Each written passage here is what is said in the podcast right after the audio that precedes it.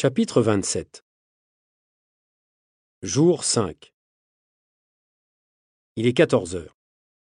L'inspecteur principal Paul Klein se trouve aussi au rond-point Montgomery avec quelques hommes. Heureusement qu'il nous fait confiance.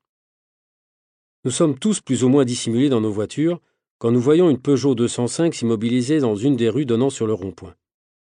À 15 heures, la camionnette de l'Armagnac arrive au rond-point, en fait une fois le tour lentement, puis une deuxième fois, et au moment où elle repasse à la hauteur de la 205, celle-ci démarre et provoque un accident. Ensuite, le conducteur de la 205 tente de s'échapper, mais une voiture de la police lui bloque le passage et le conducteur est arrêté par les agents.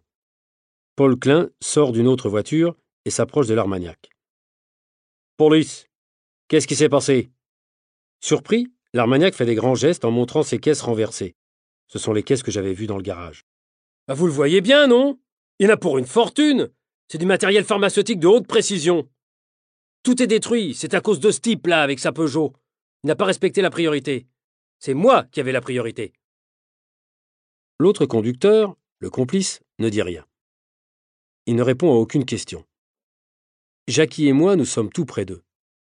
Mais nous évitons de nous faire reconnaître de l'Armagnac. Paul Klein vient vers nous.